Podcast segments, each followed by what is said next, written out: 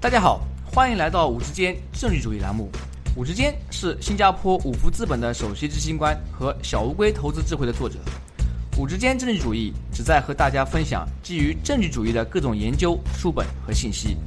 这些信息主要覆盖经济、商业、金融和投资领域。在本节目中，我们不会讨论任何五福资本的投资产品信息。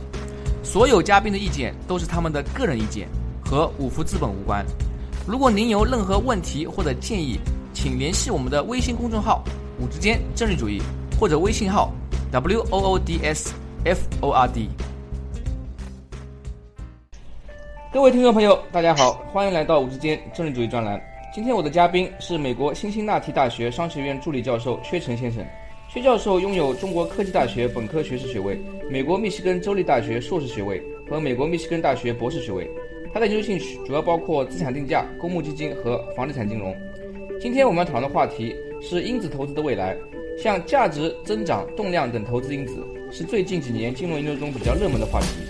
很多读者感兴趣的是，到底什么是投资因子？有哪些因子比较管用？如何借助这些研究来提高我们的投资回报？在今天的节目中，我们就来和薛教授好好谈谈这些问题。薛教授您好，欢迎来到我们的节目。哎，我我之前你好，那个谢谢邀请参加你的节目。在您的论文《A Comparison of New Factor Models》中提到了两个非常有趣的概念，那就是 factor 投资因子和 market anomaly 市场不规则。可否为那些非金融背景出身的听众朋友们简单的解释下这两个概念，它们之间有什么联系？呃，好的，那么我们可以呃先从这个呃最基本的就是说，那么呃呃资产回报或者说股票回报，那么。呃，究竟有哪些因素？那么我们可以知道，那个股票波动，呃，简单的说，可呃有两种波动。那么一种是呃系统性或者不可分散的风险，还有一种呢就是这种个体，那么可以通过投资组合消除的风险。那么那个呃，因为在那个呃竞争非常激烈的市场，那么大家可以通过投资组合来消除呃可分散的风险。那么所以说呢，如果你想得到风险溢价，那么就需要去承受这个系统性风险。那么从呃某某种程度上说呢，那么这个因子投资就是想去，那么这些因子就代表着这种不同的系统性风险。那么因子投资呢，就想识别到底什么样的因子重要，那么什么样的什么样的因子能够啊提供比较好的这个回报和那个风险回报率。呃，那么那个因子呢，那么就是呃和这个所谓的市场不规则或者市场意向就有很直接的联系。那么那个，因为早期呢，那么研究，呃，那么大家认为很多因子，呃，那么不能由那么呃那个当时的基准模型所解释。那么比如说，那么很多基准模型来自于有效市场模型。那么第一个大家都熟知的叫呃资本定价模型 CAPM。那么 CAPM 里面呢就说，呃，那么只有市场因子或者是市场风险，呃，来决定股票的回报。那我发现，那么早期很多这个因子，比如说市值因子。小公司那么回报是平均高于大公司，那么这种回报的差别并不能用市场风险所解释。那么在呃大家刚发现这个市值因子的时候，就认为它是所谓的市场不规则。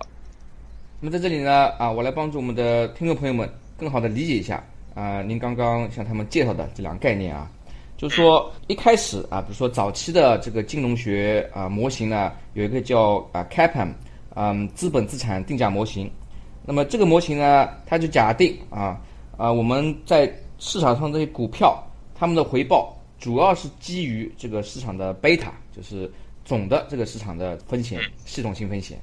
但是后来呢啊，他们发现有一些比较特殊的因子，比如说市值呀啊价值呀啊，如果你照着这些因子去挑股票呢啊，可以比较持续的获得超过市场平均回报的那些超额回报。因此呢。他们就把它称之为市场不规则，也就是说，这些投资因子，它们其实是各种不同的市场不规则的一个具体的体现。如果照着这个投资因子的定义去持续的寻找那些符合这个因子要求的股票，那么有可能啊获得比市场平均回报更好的超额回报。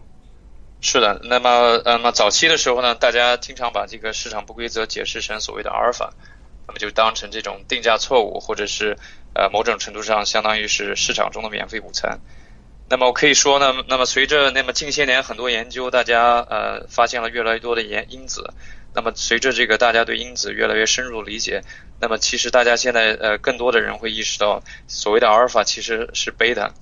那么因为比如说拿这个市值因子咱做个比方，那么小小公司虽然它的回报高，但是如果当你投资市值因子呢，那么小公司那那这种呃高回报的风险是很难分散。那么，当经济不好的时候，那么小公司它的股价可能会同时回落，那么这会影影响那么所有的小公司，那么所以使得那你的投资组合如果投资于小公司，那么就成了那个不可分散的风险。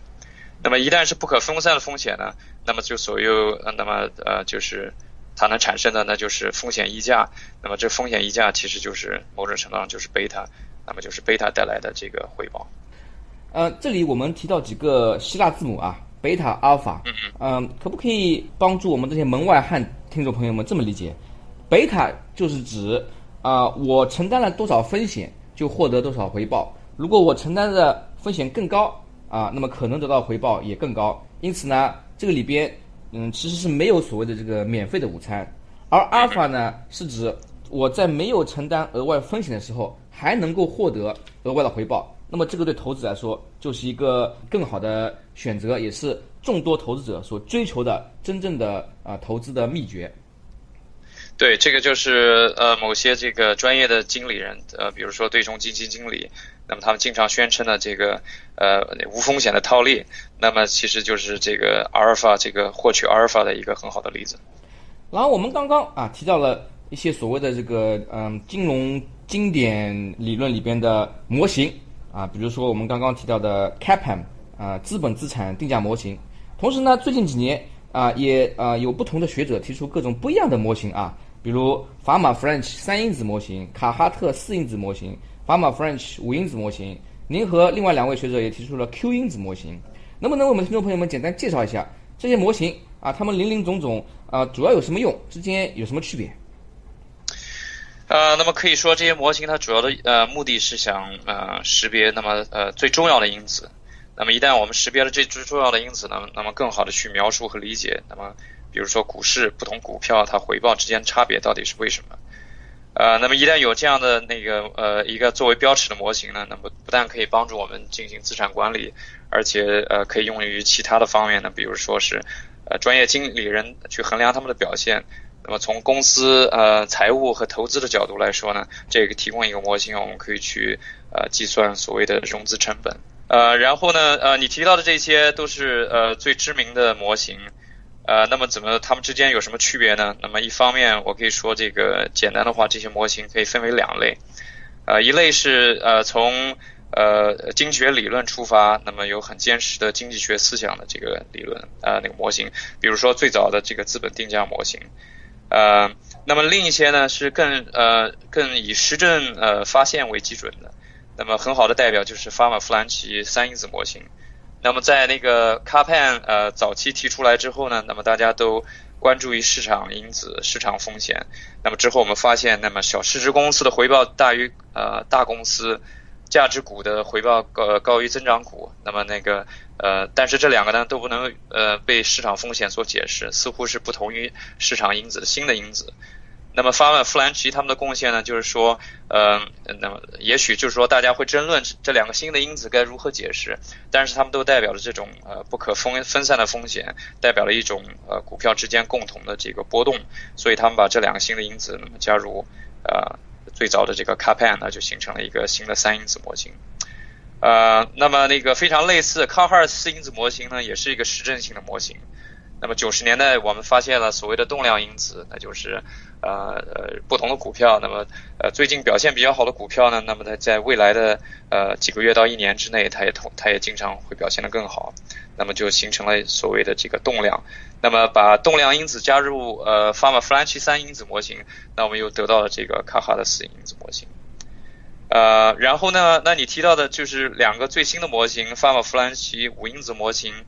呃，和我们那个我和两位呃合作者所提出的 Q 因子模型，呃，这两个模型呢有很大的类似呃的地方。那么最呃最大的这个新的地方就是呃两个很重要新的因子，那么一个叫投资因子，还有一个叫呃盈利率因子。呃，那么但是就是说，呃，在这就如果时间允许的话，那么我想简单提一下这两个模型之间的区别。嗯。那么那个我们的 Q 因子模型呢，呃，是基于这个经济学理论对公司投资最优化的理论啊所建立的这样一个资产定价模型。那么发弗兰奇呢，那么还他们还是延续他们这个实证的传统。那么因为那么这这两个新的因子，投资和盈利因子有很很强的这个呃回报，并且呃很不同于这个传统因子。那么他们把这两个加进他们自己的三因子模型，就构成了新的这个五因子模型。在这里为我们的听众朋友们啊稍微的简单的总结一下，就是我们看到的各种啊不同的因子模型呢，其实也还是基于我们一开始提到的这个投资因子的这个理论研究。然后呢，有不同的学者，他们去啊研究发现啊最强的能够解释那些所谓市场不规则的不同投资因子，把他们加入到自己所研发的或者是发明的那些啊因子投资模型，帮助我们的投资者啊学者也好，就更好的解释我们的呃股市中那些不同股票的价格表现。对，是的，那么可以说是，你能呃在。呃，卡盘之后的新的模型可以说是，虽然说是有很大的不同，呃，包含了不同的因子，但是它基本的思路其实是延续了这个卡盘的核心理念，那就是说，那么很多系统性的风险会产生风险溢价。当然，卡盘它是建立在很多比较理想的假设之上，那么就有一个因子，那么那么在现实中呢，那么一个因子经常不够，所以我们需要那么所谓的多因子模型。然后我们在金融领域啊，如果去读一些啊相关研究，也经常会发现有两个比较容易混淆的概念，就是所谓的资本资产定价模型 CAPM 和投资资本资产定价模型 Investment CAPM。能不能用简单一种语言为我们的听众朋友们稍微解释一下 CAPM 和 ICAPM 的区别何在？好的，那个呃，首先从这个经济学的角度来说呢，啊，那么 CAPM 更多是从呃纯粹从投资者投资者的角度。那么就是说，当你这个呃建立的投资组合，那么什么样的什么样的系统性风险最重要？那么卡盘呃，那么它的那个预预测呢，就是说，那么只有一个因子重要，那么就是市场因子。那么市场因子能给你带带来最优化的这个风险回报率。那么所以在你投资呢，所以你需要做的话，所以你需要担心的话，就是如何呃控制你的那个市场因子的那个呃风险敞口。那么那个呃。Investment CAPM 就是这个投资定价模型呢，那么换了个角度，从这个呃公司的角度，那么就是说公司和呃股票之间呃有着很直接的关系。那么因为呃你作为一个股呃拥有一只股票，那么股票的价值是来自于这个公司将来呃盈利和收入呃所产生的价值。呃，那么当然就是说呃如何去理解这个股票的风险呢？那么可以从这个公司的角度来呃萃取比较有用的信息。那么，就是一个公司，它在决定新的这个投资，那么如何去呃增长它的盈利？那么会，它会考虑啊呃几几方面的东西。那一方面，它会考虑，那么将来那个公司生产，那么将来利润呃到底多不多，利润率到底高不高？那么另一方面呢，就是说将来的利润是有风险的，所以这个风险大小决定呃所谓的折现率。那么呃，那么这个 investment CAPM 公呃投资定价模型呢有两个 预测。那么第一个预测是关于所谓的投资因子，就是说，呃，假如这个呃，打个比方，假如有两个公司，他们的利润率非常相似，那么一个公司在一个比较风险大的行业，那么它将来的那个利润有可能消失，也有可能实现。那么高风险呢，那么就会呃，就是相应的话是高的折现率。那么高的折现率就是说，那那么就会导致就是说，这个公司在决定投资的时候就会比较谨慎。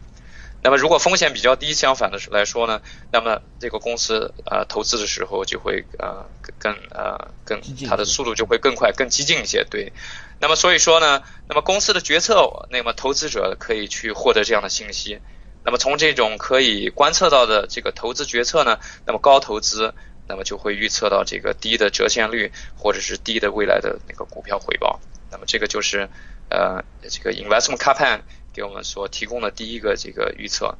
那么第二个预测呢是关于这个呃盈利因子的和回报啊，那就是说呃假如还是有两个公司呃他们的这个投资的这个速度都很决策都很类似，但是一个公司它的盈利率期期望要远远高于另一个公司，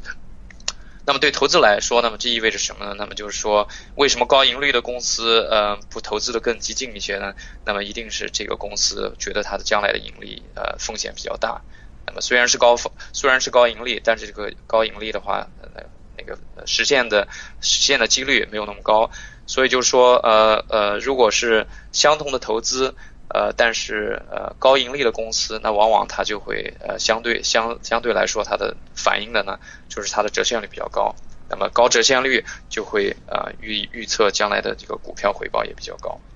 所以在这里啊，我们将您刚刚啊解释的这个 CAPM 和 ICAPM 之间区别，跟之前我们的提到的这些因子模型连起来，是不是可以这么简单粗暴理解？就是法马 French 三因子、卡哈特四因子，更多的是基于 CAPM 他们的一个呃延伸，而 Pharma French 五因子以及啊您跟另外两位说的提出的 Q 因子呢啊更多的是基于 ICAPM 从公司角度啊来进行延伸所发明出来的一个啊不同的模型。对，可以这么说吧，就是说呃某种程度上就是说对风险的度量方式呃不同。那么 CAPM 就是说强调最初的这个所呃贝塔的这个这个这个这个概念。那么就是说，不管是这个之后的市值因子、呃价值因子或者是动量因子，那么讲的直接都是关于这个股票之中共同的波动。呃，那么 I 呃，那么 investment CAPM 呢？那么就是说。看的更多的直接是看公司的基本面，还有它的投资决策。那么就是说，呃，当然了，就是说，最终我们还是呃建立了因子，但是其实就是说，这很多公司特征这些变量，直接就可以给投资者呃提供一些有用的信息去衡量它将来的风险收益。那么因为这些特征可以直接观测到，那么在应用起来就有很多的好处。呃，那么因为贝塔是一个不可以直接观测的变量，那么就需要做很多的这个统计估计。那么统计估计，那么就会牵涉到误差。那么所以在使用的说，呃，使用的时候呢，那么 investment 这个 cap 就有很多这个呃实实证应用方面的这个优势。那现在我们回到啊，我们刚刚提到您的论文，啊，在您的论文中，您提到了四百三十七个投资因子。并将这些因子归入六大类，分别是动量、价值和增长、投资、盈利、无形因子以及交易摩擦。能不能向我们听众朋友们简单介绍一下，为什么会有这六个类别？它们之间有什么区别？对，呃，这六大类可以认为是呃比较宽泛的这个呃归类。那么就是说，每一类之之中呢，都有很多不同的因子。那么这些因子有很大的相似程度，比如说动量里面我们有这个呃股票回报动量，也有盈利动量。那么这些它们之间有很多的共同性，然后，那么在呃如何去去描述和理解那么这一类呃动量因子呢？那么我发现，比如说我们的 Q 因子说，那么最重要的因素其实它和盈利因子有很大的关系，但是这个动量是大家所熟知的一个非常呃非常这个呃著名的一个呃类型，所以我们把呃很多这个相关的因子归为一类。那么这个很类似呢，那那么价值增长也是。呃，属于传统的因子类别，那么很多这个这个像这个公司的这个市盈率啊，还有其他类似的这个呃相关的因子，我们把它归为这个价值和增长。呃，那么投资盈利呢，是因为是直接从我们的这个 investment CAPM 所激发出来的两呃两个很重要的因子类型。那么比如投资。呃，我们可以有这个有形资产投资、运营投资产投资、无形资产投资，或者是这个呃公司的这个雇佣的增长和和减少。那么盈利呢，我们有很多不同的这个盈利的这个标尺，比如说这个资本回报率，呃，这个资产回报率啊呃等等。那么那个无形因子呢，就是呃包含了其他很多这个各种各样的，比如说这个呃这个研发的因子。比如说这个呃那个很有意思的这个市场周期性的因子，那么交易因子呢呃包括包括了这个和流动性相关的，或者是和股票波动相关，还有其他啊一些那个和市场这个摩擦变量相关的。对，您刚刚就介绍了这六个啊不同的大类，然后呢其中它们有不同的因子，加起来一共有四百多个投资因子啊。那我相信我们很多听众朋友比较感兴趣是。基于这些因子的投资回报的检验结果如何？啊，在这四百多个投资因子中，大约有多少因子能够真正为我们投资者带来超额回报？啊，还是说有一些因子呢，其实看上去啊是一个伪因子，这经过实证检验，它并不能通过我们这些检验的标准。嗯，对，呃，对我们看了非常多的因子，那么可以说我们的发现呃有很多令人惊讶的地方。那么，呃，有好消息，有坏消息。那么那个 先说这个坏消息。呃，我们发现就是说，相当数量的这个因子其实呃是很不稳定，或者说是不是很呃足够的可靠。那么呃，如果我们用这个通常的这个统计的显著性，呃，所谓这个呃用这个呃 t 统计值呃二这个作为一个常用的这个水平，那么有呃百分之四十呃六十四的因子呃不显著。呃，那么这个和这当最初的研究的这个结果有很大的区别。那么如果我们用那么更呃更严格的这个水平，那么有百分之八十五的因子是不显著的。那么所以说呢，那个的确像你说的，很多因子呢，也许在这个在这个呃呃研究或者是在书面上面看起来像是非常好的投资机会，但在应用中也许并没有呃很高的投资价值。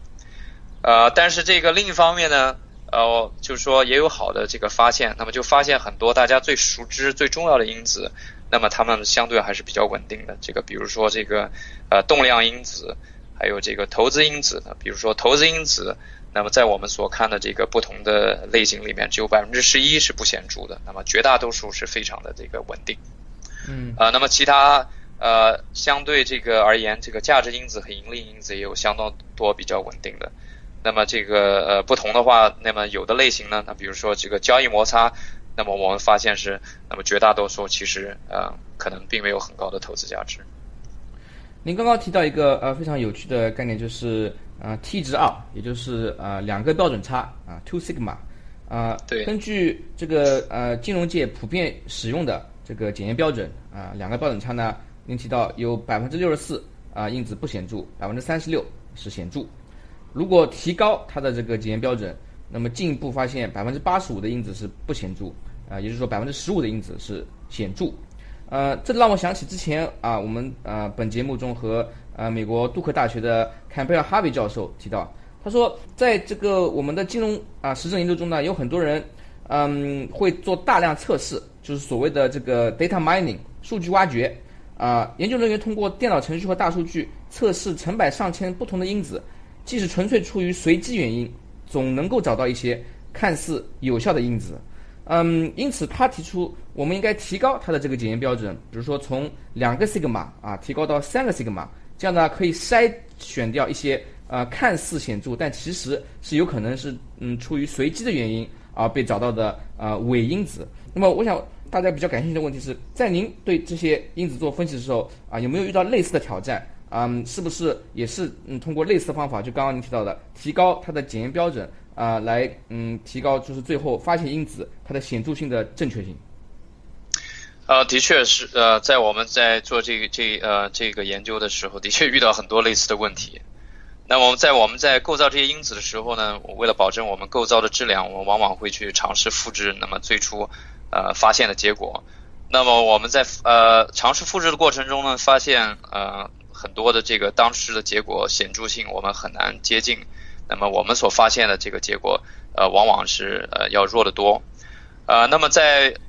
这个过程中呢，我们发现，那么很多研究，那么他们在呃具体操作上面会有一些一些非常规的，或者是一些不理想不理想的选择，那么这个就是说，呃，某种程度上来说，那么可能就会有很多的所谓的数据挖掘。呃，那么我想，这个的确在最近这个研究领域有很多这样的讨论啊，比如说你提到的这个杜克大学的 Campbell 教授，呃，就谈到为什么这个呃我们现在出现很多数据挖掘的问题。那么一方面，这个呃研究者呢，他有很多这个呃不好的这个或者是有问题的这个激励机制。那么比如说大家希望发文章，那么可以得到终身教职。那么在这个期刊发表的时候呢，对这个显著发现往往也非常重视。所以说，在我们这个研究里呢，我们想给这个呃，那么投资者呢提供更好的这个更有用的这个发现。所以说，那么一方面呢，呃，可以 follow 这个 Campbell 教授他呃他所那个呃那个建议，就是提高这个 T 值。那么，但是这个就是还是依赖于统计方法。那么，在今天这个这个计算机这个资源非常丰富，这个数据库也也非常的容易得到。那么，呃，这个东西就是说，呃，可以起到一定作用，但是呃，可能就是还是有一定的局限性。那我们在尝试构造这个因子呢，我们所做的很重要的一个事情呢，就是尝试让这些因子变得这个构造更更稳定。那么，我们去用更保守的这个构造方法。呃，那么就是说，我们呃股市呢有一个很重要的特征，就是说股市很大，但是这个它的这个市值的分布是非常的这个不平衡。那么就是说，呃，有很多特别小的公司，这些小公司的数目特别多。那么在美国股市呢，那么你可以说百分之六十的公司，呃，属于所谓的这个微型股。那么虽然它占的数目很多，但是加在一起，它对这个市场只占非常小的比重。那我们在构造这些因子的时候，我们所尝试做呢，就是说要减少这些呃微型公司在这些因子里面所占的比例。这样呢，当我们去呃投资者尝试应用这些因子的时候，能保证这些因子在实际过程中可以呃真的去实现。那这里呢，您提到一个这个非常有趣的概念，就是说同一个因子，比如说啊价值或动量啊，研究人员发现它们是有用的，但事实上在实际运用中。啊，你把它运用在一个微型公司和把它运用在一个啊大市值公司、标准普尔五百这些公司的时候呢，它的对投资者的啊这影响是非常不一样的。到最后，事实上啊，因为数量多的那些微型股，比如说就那您提到的百分之六十，但事实上它市值可能是只有百分之二十到三十，所以到最后啊，投资者更关心的可能是还是对那些大型市值。啊，影响比较显著的那些可靠的啊因子。嗯，是的，因为那个这个市值大小对这个呃投资因子有很多这个因子投资有很多的影响。那么一方面呢，就是说微型公司它的总体市值非常低，所以就意味着它的投资容量很低。那么因为对投资者来说呢，如果你的投资盈量低，那么这样的市场其实是很小的。那么另一方面呢，就是说微型公司在你做交易的时候，往往这个交易成本比较高。那么这些公司它的波动性比较强，那么你的这个投资组合的换手率可能会比较高，那么又会增加这个交易费用。呃，那所以说呢，那么在实际应用中，我们可以看到，那么往往比如在美国市场的话，大家关心更多的是对大型股什么样的因子能够能够真正的显著，能够给大家提供啊足够的回报。然后您刚刚还提到一个非常有趣的啊，值得大家关注的现象，就是啊，在研究学界，因为有这样一个呃动机啊激励机制，研究人员呢，他们需要去发现那些显著的发现，这样的话可以提高他在一些一流期刊上发出他的这个 paper，就是他的论文的这个概率，能够帮助他以后获得终身教职啊。因此这里边的激励机制呢，有一有一部分可能是不够健康的啊，所以我看到最近几年啊。有些机构也提出啊，他们接受的这个呃学术论文不需要他们报啊 T 值或 P 值，或者呢，他们要求啊研究人员需要把所有的啊这个测试全都递交上来，而不是只是嗯报那些他获得显著发现的结果的那些测试。也就是说到最后，如果你测试了两千个，最后啊获得两三个显著的发现啊，这个其实。啊，那就有有可能它是一个里边啊有比较大的概率啊是来自于随机，因此呢，那些期刊的啊审稿人员需要获得更多信息来啊客观的评论啊这个研究的啊发现的这个价值，是不是以后在金融学界也会有可能出现这样的趋势？对，呃，这的确是近了近年呃近些年来在学术界的一个呃趋势，就是说有很多对于这种呃数据挖掘的负面效应的讨论。那么如何做一些改革，能够降低这些负面影响？那么期刊或者是学术科学可以做的一个就是增加呃那么透明度，对吧？就是说，呃，当一个研究人呃那么做了不同的分析，那么做出了结果，那么如果那么鼓励更多的这个非显著结果的发布，那么另一方面呢，就是说。呃，希望大家能够那个共享一些这个分析过程中，比如说这个呃分析的方法、分析的一些细节。那么通过这个呢，希望能够对这个大家这个有更多的这个监督作用，然后能够促进一个更好的这个呃这个相当于学术界的一个一个文化。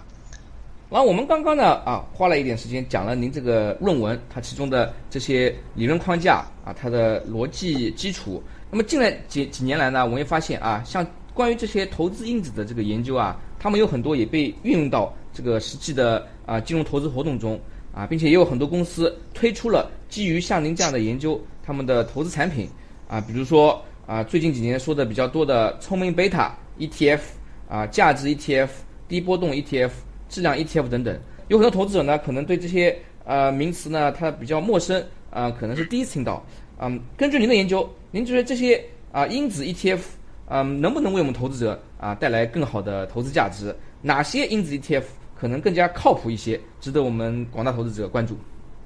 嗯，对啊，好的。那么对，的确近些年来，不管是在呃，我想是在美国还是中国，有很多这样所谓聪明贝塔的 ETF 的讨论。那么，呃，宽泛的说，这个聪明贝塔这个 ETF 其实就是因子投资的一个表现。呃，那么这这几年呢，这个增长非常快。比如说，在美国这个呃投资公司研究所，它的数据表明，那么在过去的两年里，那么在所有新的 ETF 里面有超过百分之四十四的这个 ETF 产品，其实做的是这个 Smart Beta 的这个产品，或者是这个因子的 ETF。啊，那么现在被大家广泛接受的这个呃因子的类型呢，那么像我们刚才说过的，有这个市值因市值这个呃这个价值所谓的这个价值公司呃那个，然后呢这个波动这个跟 volatility 相关的这个 ETF，还有这个呃所谓的质量。那么质量呢，其实跟呃我们做的研究里面的这个盈利因子有非常紧密的联系。那么就是高质量的公司往往体现在它的这个高盈利上面。呃，那么根据根据我们的这个研究呢，呃，可以说呢，很多这些呃主流的这个因子，呃的的确是它的显著性是可以啊得到保证。那么特别是这个呃传统的价值，呃这个呃动量因子，在美国市场，那么那个质量或者是盈利这个因子，呃，那么当然有一些呢，我们的研究表明呢，可能并没有大家想的那么好，比如说这个所谓的这个低波动这个因这个波动因子。呃，在我们的这个分析里面，发现它的这个显著性其实是呃远远低于之前研究的结果。对，然后这里面呢，那个呃价值因子，那么就是说这个传统已经有很长时间了，这个那么动量因子可能相对更新，那么更新的话，那么就是这个呃所谓的 quality 或者是质量因子。那么也有一些公司呢，就是说直接是呃发在开发的这个所谓的盈利因子。那么我们觉得。呃，这些因子的前景应该是啊都是很不错的。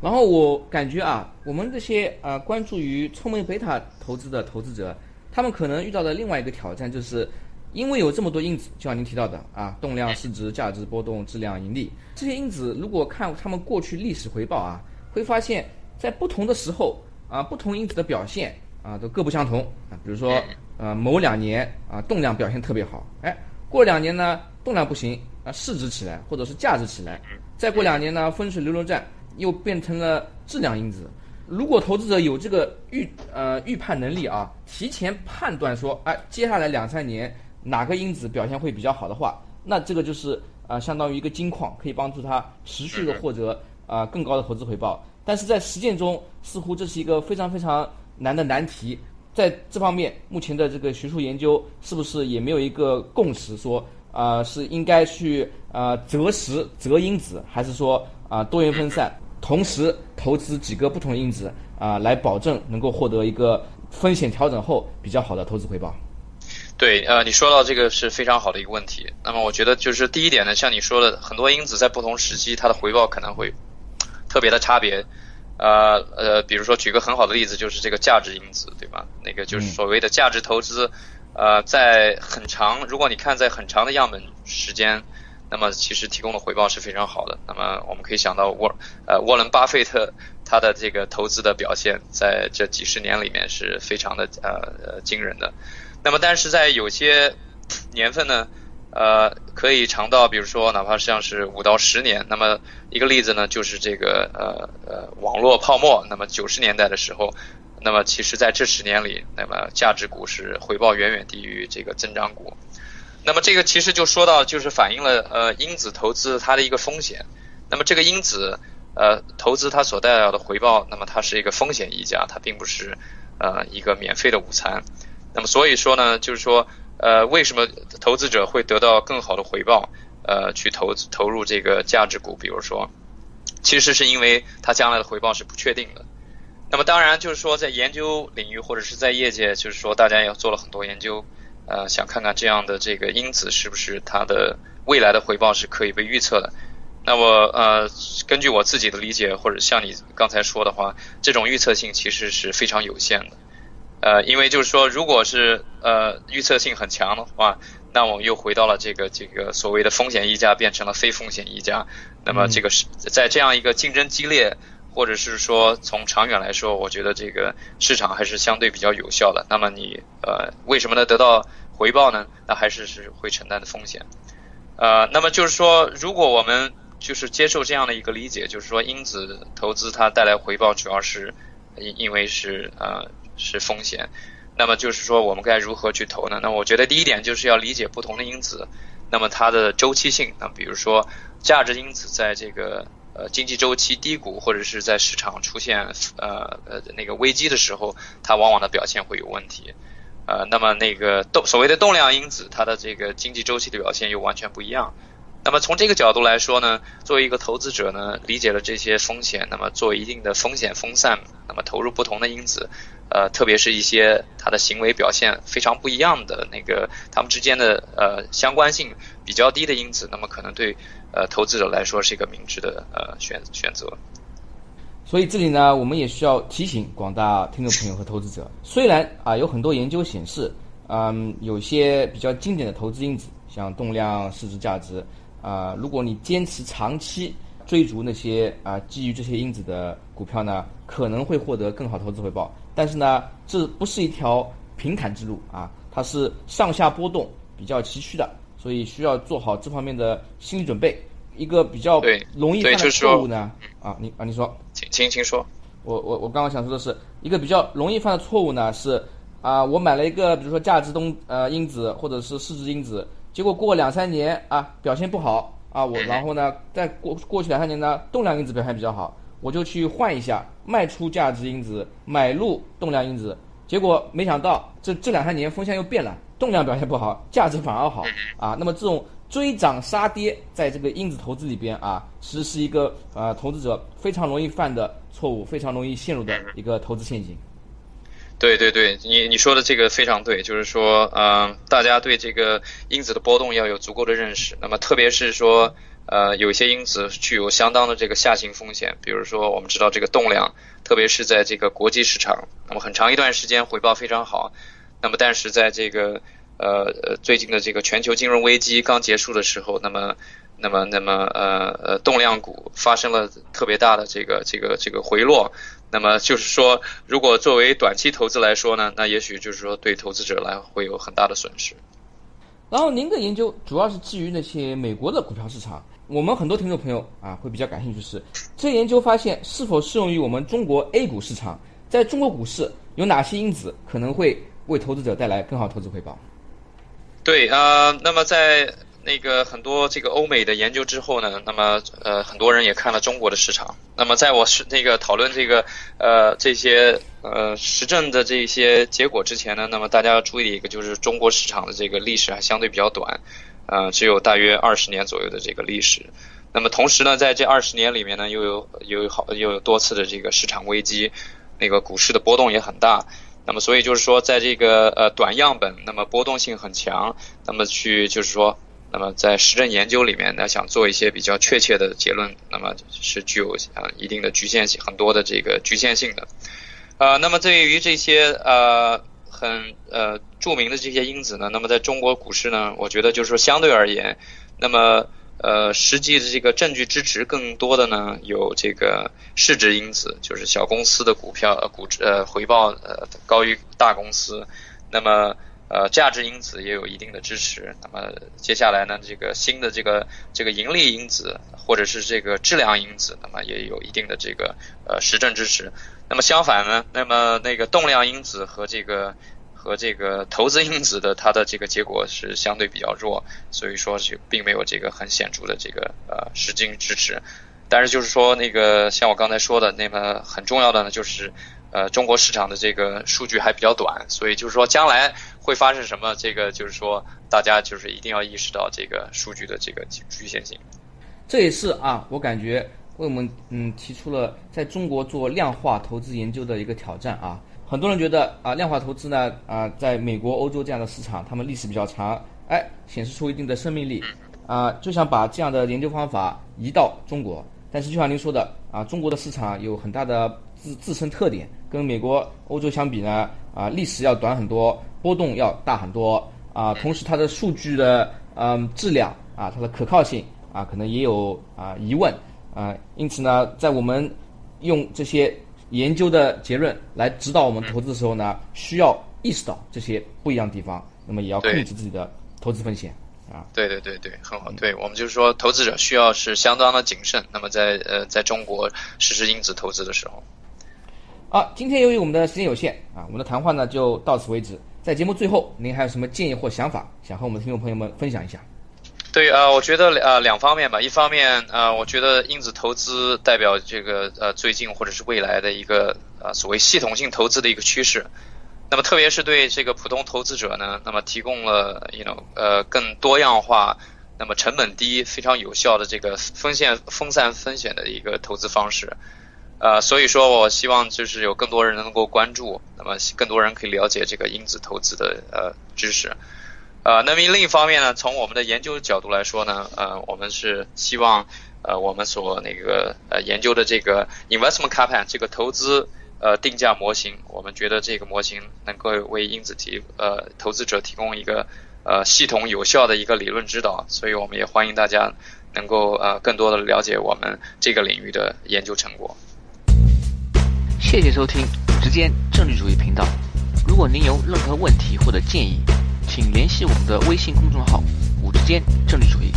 或者我们的微信号 “w o o d s f o r d”。祝您有美好的一天。